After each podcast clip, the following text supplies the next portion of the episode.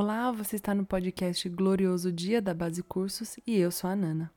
No episódio de hoje, a gente vai conversar sobre os Salmos 67, 72 e 75. Esses três salmos são curtos e abordam diferentes dinâmicas sobre o fim dos tempos. O 67 é bem positivo, falando da bênção e da liderança de Deus é, com o retorno de Jesus. O 72 já nos traz aspectos políticos e sociais que serão impactados com o retorno de Jesus, e o 75 enfatiza a ira de Deus. Então, entrando no Salmo 67, nos versos 1 e 2, nós temos a bênção de Deus sobre Israel, resultando em bênção sobre todas as nações. Diz assim o texto: Seja Deus gracioso para conosco, e nos abençoe e faça resplandecer sobre nós o seu rosto para que se conheça na terra o teu caminho e em todas as nações a tua salvação. Então o texto começa pedindo misericórdia, sabendo que o perdão dos nossos pecados abre caminho para a gente experimentar muito mais. E o texto nos mostra que o plano de Deus sempre foi alcançar todas as nações, e isso é feito tendo Israel como ponto de partida. Uma das razões pelas quais Deus aumenta as suas bênçãos sobre o seu povo é para que seus caminhos sejam conhecidos pelos outros. Então, o Senhor nos abençoa para o nosso próprio bem, mas também para que isso seja bênção e alegria para outros. E também tem uma finalidade para o Senhor isso tudo, que é receber a recompensa dele, que não é prata, não é ouro, mas pessoas e corações que o amam como ele primeiro nos amou. Nos versos 3 e 4, nós vemos as nações se alegrando e adorando Jesus ao verem a glória do seu reino, né? Vendo a liderança justa dele que vai resultar em muita transformação de vida e de justiça social.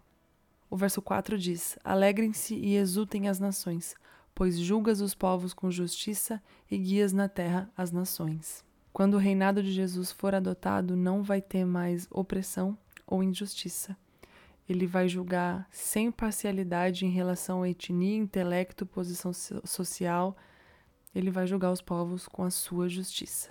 Os versos 5 e 6 nos mostram como as bênçãos do Senhor vai afetar né, e transformar toda a terra. É, sob a liderança de Jesus, a terra vai ser abundantemente produtiva, contrastando até mesmo com a seca né, e a dificuldade da tribulação. O Senhor vai restaurar a agricultura, a atmosfera e a vida animal, as condições que foram observadas e vividas lá no Éden. Eu, particularmente, acho que essa vai ser talvez uma das imagens mais incríveis que a gente vai ter no milênio, né? Jesus ensinando os reis da terra e os povos como trazer sustentabilidade em suas terras, ver ele e os povos unidos restaurando toda a terra e toda essa majestade do Senhor, né, esse domínio dele, vai fascinar e impressionar todas as nações. Né? No, no verso 7 diz que Deus nos abençoe e todos os confins da terra o temerão. Então, quando as nações virem as bênçãos e a glória do Senhor, elas vão temê-lo e adorá-lo. E aí, entrando no Salmo 72, o texto diz: Concede ao rei, ó Deus, os teus juízos e a tua justiça ao filho do rei que ele julgue o teu povo com justiça e os teus aflitos com retidão. Os montes trarão paz ao povo, também as colinas atrarão com justiça. Que o rei julgue os aflitos do povo, salve os filhos dos necessitados e esmague o opressor. Então, essa é uma oração para que os reis de Israel governem com justiça e retidão, e é uma oração que a gente pode, inclusive, fazer até hoje, né, sobre os governantes. Quando o texto diz né, que ele julgue teu povo com justiça e os teus aflitos com retidão, ele está mostrando um, com muita clareza né, a sabedoria que se manifesta em todas as decisões do Senhor. A sua liderança é sempre perfeita e sempre correta. Quando Jesus voltar para governar a terra, ele vai fazer o que os reis de toda a sociedade jamais conseguiram fazer. Ele vai compartilhar sua grande riqueza com os pobres e recompensar todos aqueles que os ajudaram. E ao governar com a sua vara de ferro, Jesus vai esmagar os opressores, estabelecendo justiça e paz em todo o mundo. Os versos 5 a 7 desse capítulo mostram para a gente que a finalidade do governo eterno de Jesus é promover paz, justiça e alegria. Nós vamos ver promoção dos justos e temor nos ímpios. Os versos 8 a 11 do Salmo 72 dizem: Domine ele de mar a mar e desde o rio até os confins da terra.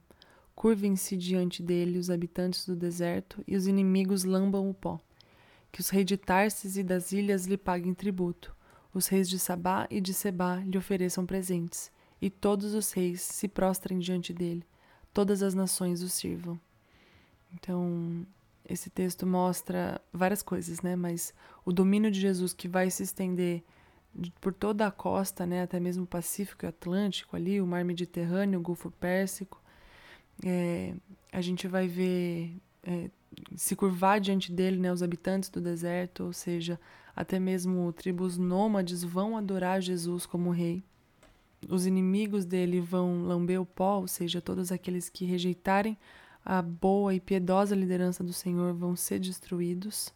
Então todos os reis vão se prostrar diante dele e todas as nações vão servi-lo. Uma coisa que eu achei muito bonita que está aqui nas nossas anotações, no nosso PDF do curso, é que o verbo usado aqui nesse texto em hebraico para servir, ele também significa adorar. Então, os redimidos serão e são tanto servos quanto adoradores de Jesus. E aqui nos versos 12 a 14, o Senhor se mostra tanto como juiz quanto como pastor. Davi enfatiza aqui nesse texto né, que o Senhor será muito intencional ao cuidar dos oprimidos, mostrando que ele é o reto juiz, mas ele também é o pastor que cuida das ovelhas. E aí o texto vai avançando mais né, e mostrando para a gente como o reinado de Jesus faz com que as nações o amem. É, o seu povo vai se tornar parceiro dele na oração ao Pai para que o seu reino venha plenamente à terra. E aí esse capítulo finaliza com o Pai prometendo que o nome de Jesus vai ser celebrado para sempre. Ele se compromete pessoalmente a exaltar o nome de Jesus. Os versos 18 a 20 dizem: Bendito seja o Senhor Deus, o Deus de Israel, o único que faz maravilhas. Bendito para sempre o seu glorioso nome, e da sua glória se encha toda a terra. Amém e amém. E aí a gente entra no Salmo 75, onde a gente vê os pontos positivos e negativos do retorno de Jesus. Esse salmo antecipa profeticamente o retorno de Jesus para exaltar o seu povo e destruir os seus inimigos. Lembrando que Deus não suspende nenhum aspecto do seu caráter para liberar outro. Então, sim, Deus é aquele que salva um povo, mas ele também é aquele que destrói os seus inimigos. Ele é justo e amoroso ao mesmo tempo. Enquanto faz justiça, é perfeitamente equilibrado em amor. O texto do Salmo 75 já começa nos mostrando que Deus também determina soberanamente quando é o momento certo para liberar os seus julgamentos. Então, isso nos ajuda a confiar na autoridade e na soberania do Senhor. Então, quando os pilares e alicerces da criação e da sociedade se desmoronarem é, com os abalos de Deus no fim dos tempos, nós teremos a confiança nele de que ele que tem poder e zelo para restaurar todas as coisas com firmeza. Logo na sequência, ele faz uma advertência é, aos arrogantes, né? Deus dizendo para eles não serem arrogantes, para não ficarem de nariz empinado, para não falar com insolência, porque é o Senhor quem escolhe quem ele humilha e quem ele exalta. Então não tem por que eles agirem de maneira arrogante, achando que eles jamais serão abalados, sendo que aqueles que se colocarem em desobediência e contra o Senhor e o seu povo serão sim abalados e humilhados.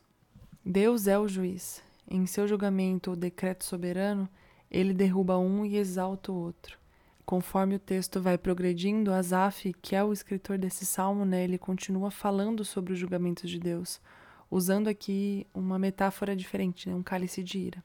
O verso 8 diz: Porque na mão do Senhor há um cálice cujo vinho espumeja, cheio de mistura. Dele dá a beber, sorvem-no até a última gota todos os ímpios da terra. Então Deus vai forçar todos os seus inimigos a beberem todo o vinho do seu cálice da ira porque Ele próprio é quem derrama por eles e neles. E o texto finaliza com Deus exaltando o seu povo que vai reinar com ele, removendo permanentemente os iníquos da terra. Ele diz: Abaterei as forças dos ímpios, mas a força dos justos será exaltada. Enfim, esse foi o nosso estudo nesses três salmos de hoje que falam bastante a respeito da justiça do Senhor, cada um de um aspecto diferente, né? Mas é isso. Espero que esse episódio e esse estudo esteja colocando mais anseio e esperança pelo dia do Senhor no coração de vocês. É isso. Até o próximo episódio, que a gente já tá chegando no fim, tá acabando o nosso estudo. E é isso. Maranata.